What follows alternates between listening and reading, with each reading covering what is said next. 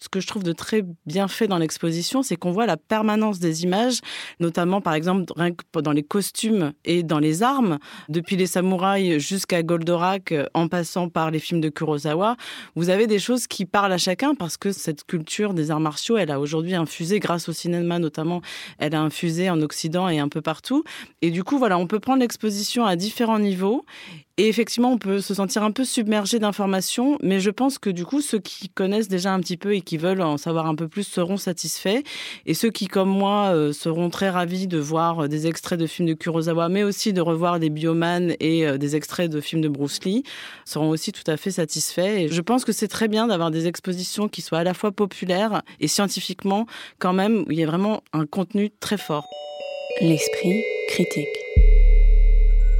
Mediapart.